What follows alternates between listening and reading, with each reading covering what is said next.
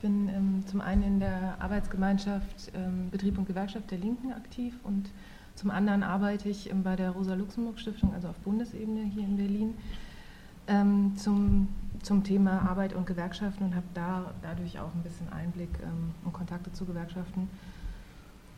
Genau, und wollte zum, zum Anfang ein bisschen was zu den Rahmenbedingungen sagen. Da wurde aber, also hat, hat Burkhardt schon viel zugesagt nämlich zur Aufkündigung der Sozialpartnerschaft, ähm, die ja die Situation für die Gewerkschaften auch stark verändert hat. Also die Sozialpartnerschaft sozusagen als eine Praxis und, und Ideologie eines partnerschaftlichen Verhältnisses ähm, zwischen Arbeitgebern und Beschäftigten, ähm, die so eine Interessensgleichheit auch unterstellt, die über Jahre in der Bundesrepublik dominant war, mit, aber natürlich sozusagen mit Ambivalenzen, also auch mit starken Protesten an vielen Stellen, aber doch ähm, sozusagen das quasi das ähm, System der industriellen Beziehungen dominiert hat oder geprägt hat. Ähm, und, und, diese Sozialpartnerschaft wurde aufgekündigt von den Arbeitgebern. Das hat ja Frank Deppe in seinem Artikel, also was, das, was du vorgelesen hast, ähm, ja, schön skizziert, was da an Gruseligkeiten passiert sind und wie auch die Gewerkschaften es versäumt haben, ähm, sich dagegen zu wehren. Also da wurden sozusagen die Institutionen der Sozialpartnerschaft wie das Tarifvertragssystem, die Mitbestimmung ähm, und auch einen gewissen Einfluss der Gewerkschaften in, auf die Politik, also meistens über die SPD, das wurde vollkommen ausgehöhlt, ad absurdum geführt und so weiter. Ähm, also der so Sozialpartnerschaft ist gewissermaßen die Grundlage entzogen worden.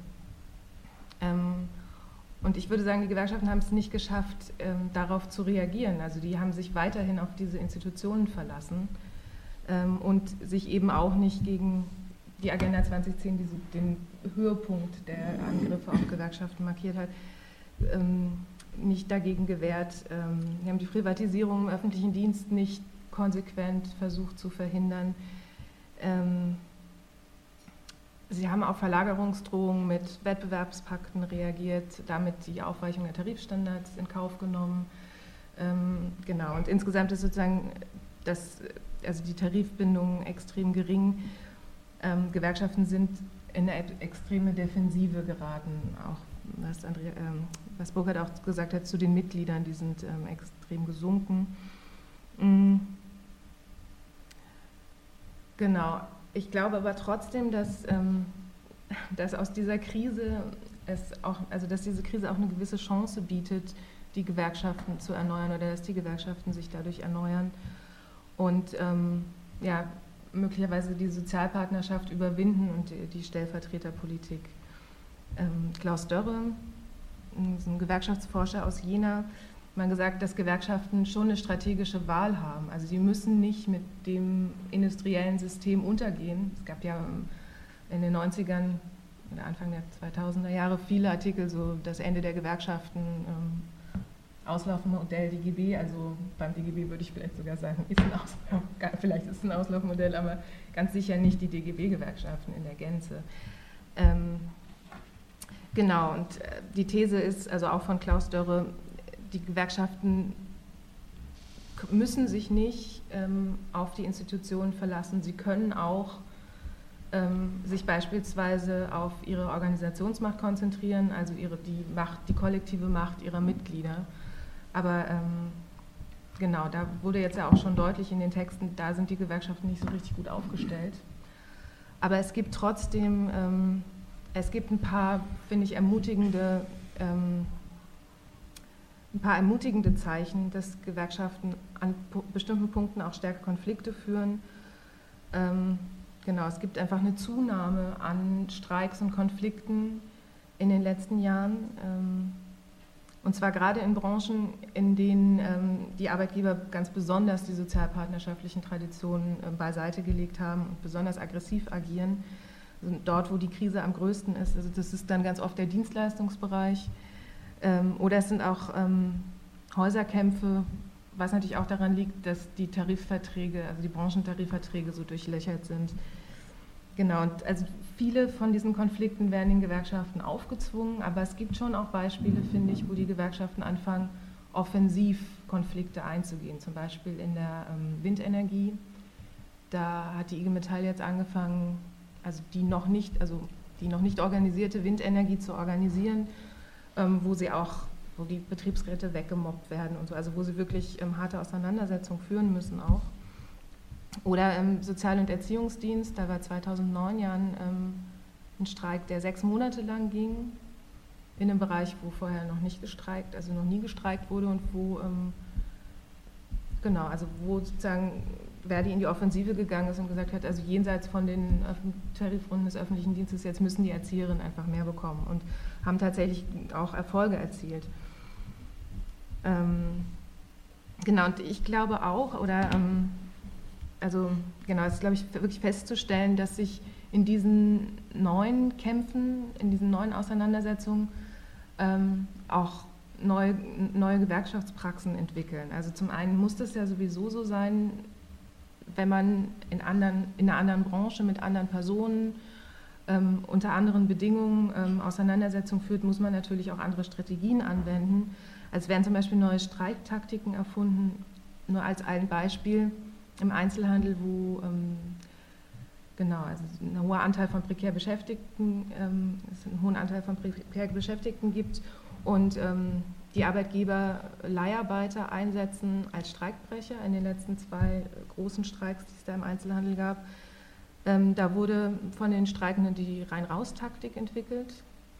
Das ist eine, also da verabreden sich die Streikenden und sagen, wir gehen zu einer bestimmten Uhrzeit raus, aus, also wir fangen an zu streiken, gehen aus dem aus H&M oder aus dem Laden raus.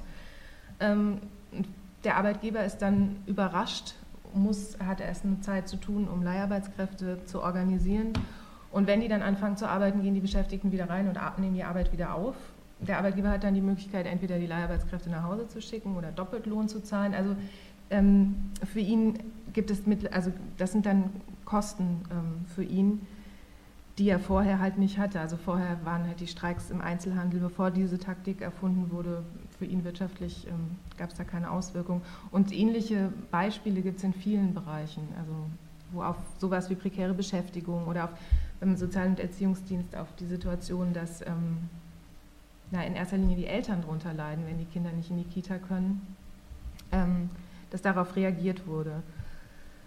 Ähm, genau, und das ist nämlich auch der nächste Punkt, wo ich glaube, wo sich ein bisschen was geändert hat. Ich glaube, Streiks werden öffentlicher geführt, ähm, werden stärker in die Gesellschaft getragen, wie zum Beispiel ähm, beim Streik der Erzieherinnen, wo ähm, von vornherein äh, klar war, nur mit den Eltern kann man den Streik gewinnen, nur wenn man um die öffentliche Meinung ringt.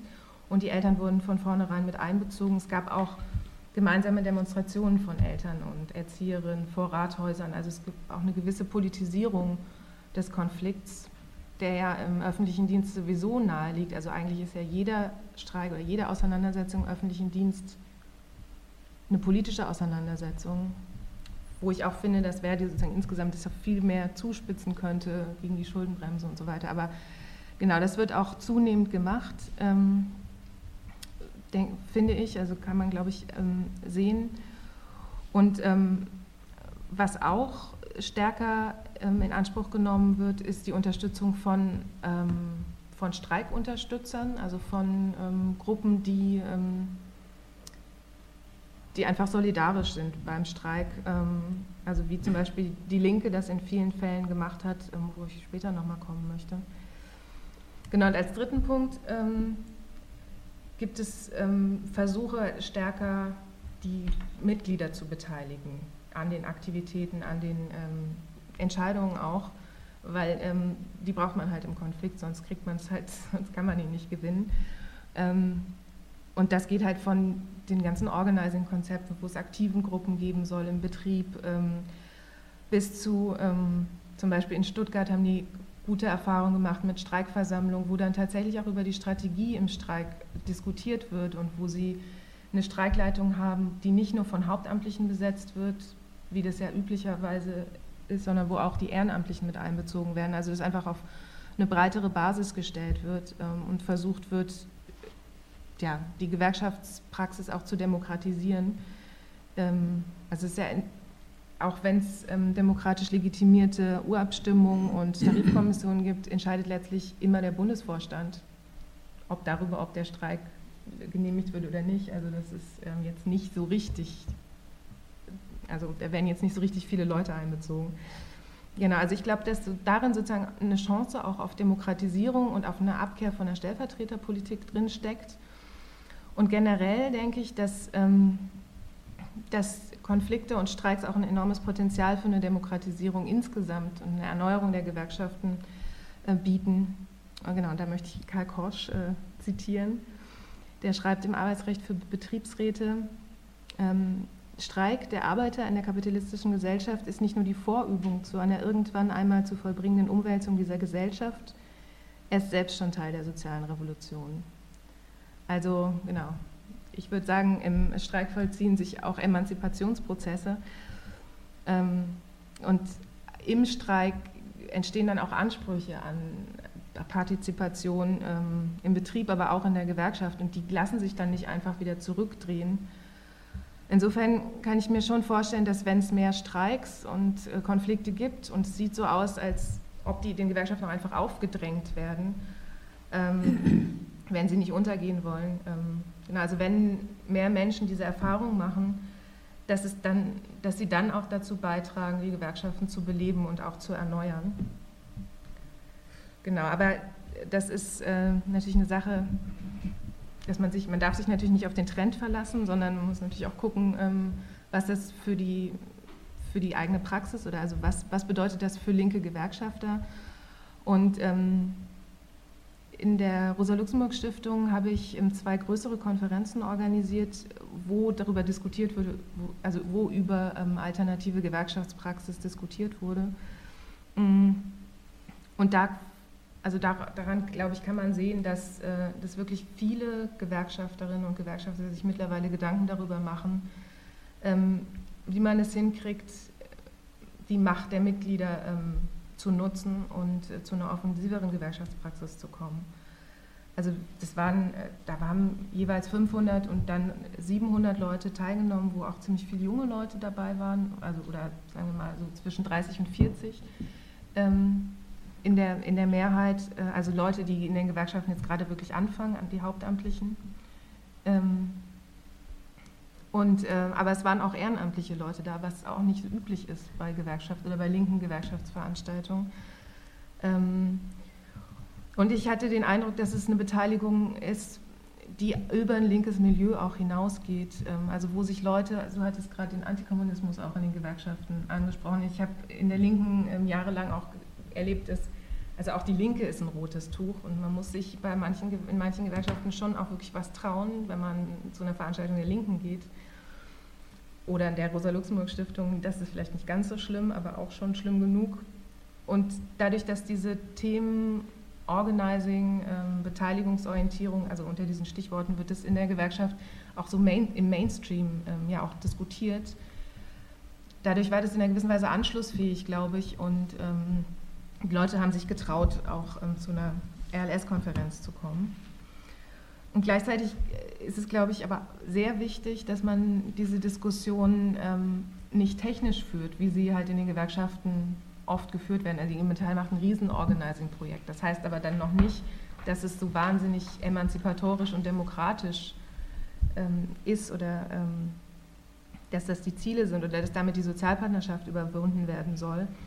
Ähm, und das, glaube ich, ist, das ist eine Aufgabe von linken Gewerkschaftern, die Diskussion, wie man im Betrieb in die Offensive kommen kann, zu führen und gleichzeitig, ähm, also neben dieser Konfliktorientierung, ähm, eine demokratische und politisierende Gewerkschaftsarbeit zu entwickeln. Und da ist äh, sicher noch sehr, sehr viel zu tun. Ähm, genau, aber ich bin sozusagen einigermaßen positiv gestimmt, weil es schon Ansätze gibt, ähm, wo sich Leute vernetzen und diskutieren. Genau, das wäre sozusagen das, äh, ich glaube, was sozusagen in den Gewerkschaften notwendig ist. Ähm, jetzt nochmal zur Linken. Ähm, also ich selber bin nicht in den Gewerkschaften aktiv, sondern in der Linken, wo ich auch die, glaube ich, eine ziemlich wichtige Rolle auch in der innergewerkschaftlichen Auseinandersetzung spielt. Zum einen, dass sie äh, in der Lage ist, Ressourcen zur Verfügung zu stellen, damit solche Konferenzen oder so Veranstaltungen auch wie heute, also damit sowas überhaupt möglich ist und zwar unabhängig vom Gewerkschaftsapparat. Weil nur dann ist es halt auch möglich, auch mal kritischer zu diskutieren. Ähm, aber ich glaube, auch die Linke ist wichtig, dadurch, dass sie überhaupt existiert und ähm, dadurch auch eine Alternative zur SPD darstellt und immer wieder den Finger in die Wunde legt und zeigt, dass die SPD gewerkschaftsfeindliche Politik macht. Ähm, und ähm, genau, also und genau, das, dadurch, dass die Linke auch ihre Position im Parlament darstellt, in der Öffentlichkeit, ähm, aber ich glaube auch, dass sie als außerparlamentarische Ansprechpartnerin für Gewerkschaften auch wichtig ist, ähm, weil sie mithelfen kann, Arbeitskonflikte zu politisieren ähm, und sie in die Gesellschaft nochmal reinzutragen, eine stärkere gesellschaftliche Aufmerksamkeit zu schaffen. Und da gibt es ja auch schon so ein paar Erfahrungen ähm, in, in unserer oder in meiner Partei. Und hier in Berlin haben wir vor allem Erfahrung im Einzelhandel gemacht, also in diesem Konflikt 2013, 2014 als Arbeitsgemeinschaft. Wir sind auch ziemlich klein, aber ähm, haben relativ gute Kontakte auch zu Verdi gehabt im, im, im, Bereich, im Fachbereich Einzelhandel und haben dann es geschafft, äh, diese, dieses Thema auch in die Partei reinzutragen, in die Bezirke, ähm, wo Leute dann vor Ort einfach Solidarität üben konnten und sind äh, zu den Streikaktionen gegangen, ähm, haben die ähm, Beschäftigten dort ermutigt und auch beim Flyerverteilen unterstützt. Ähm, und äh, also wurden tatsächlich auch als Linke wahrgenommen. Und ich glaube, es hat dazu geführt, ähm, dass tatsächlich es in Verdi, also dass sich Verdi einige Leute getraut haben, neue Aktionen auszuprobieren, so ein Flashmob. Ähm, und überhaupt häufiger zu streiken. Also in, die haben sich ja tatsächlich in, ähm, genau, also die Tarifkommission hat, hat äh, einen, äh, einen Kompromiss abgelehnt, äh, wo der Osten nochmal schlechter gestellt werden sollte, also weiterhin, also sie waren sozusagen ein bisschen konfliktorientierter auch durch, diesen ganz, durch diese ganze Auseinandersetzung, ich glaube schon, dass sich konfliktorientierte Gewerkschafterinnen auch dadurch gestärkt fühlten, dass sie unterstützt wurden.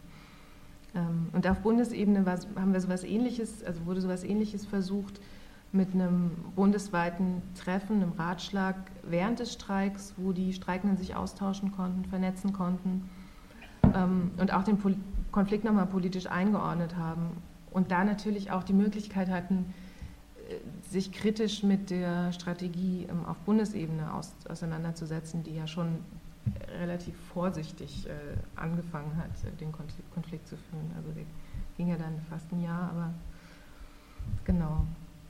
Und jetzt, ähm, also ich glaube, dass es relativ erfolgreich ist äh, bei einzelnen größeren Konflikten, dass die Linke da sich einbringt und glaube, dass der, der anstehende Streik im Sozial- und Erziehungsdienst nächstes Jahr wahrscheinlich eine ziemlich gute Gelegenheit gibt, ist, das auch bundesweit zu machen der ist allerdings nicht in Berlin. Deswegen werden wir als AG Betrieb und Gewerkschaft uns ähm, auf die Auseinandersetzung in der Charité konzentrieren. Da wird es wahrscheinlich im nächsten Halbjahr eine Auseinandersetzung um Mindestpersonalbemessung gehen, also um die Frage, wie viel Beschäftigte, wie viele Pflegerinnen und Pfleger pro Patienten eingesetzt werden an der Charité was ja per se eine politische Frage ist und uns alle betrifft als Patient, als potenzielle Patientinnen. Genau, und ähm, da kann ich euch abschließend, würde ich euch gerne einladen. Da machen wir am 9. Dezember eine Veranstaltung auch mit den Kolleginnen und Kollegen aus der Betriebsgruppe, um zu gucken, wie der Konflikt aussieht, wie er sich möglicherweise entwickeln wird und ähm, wo auch Möglichkeiten sind, sich solidarisch einzubringen.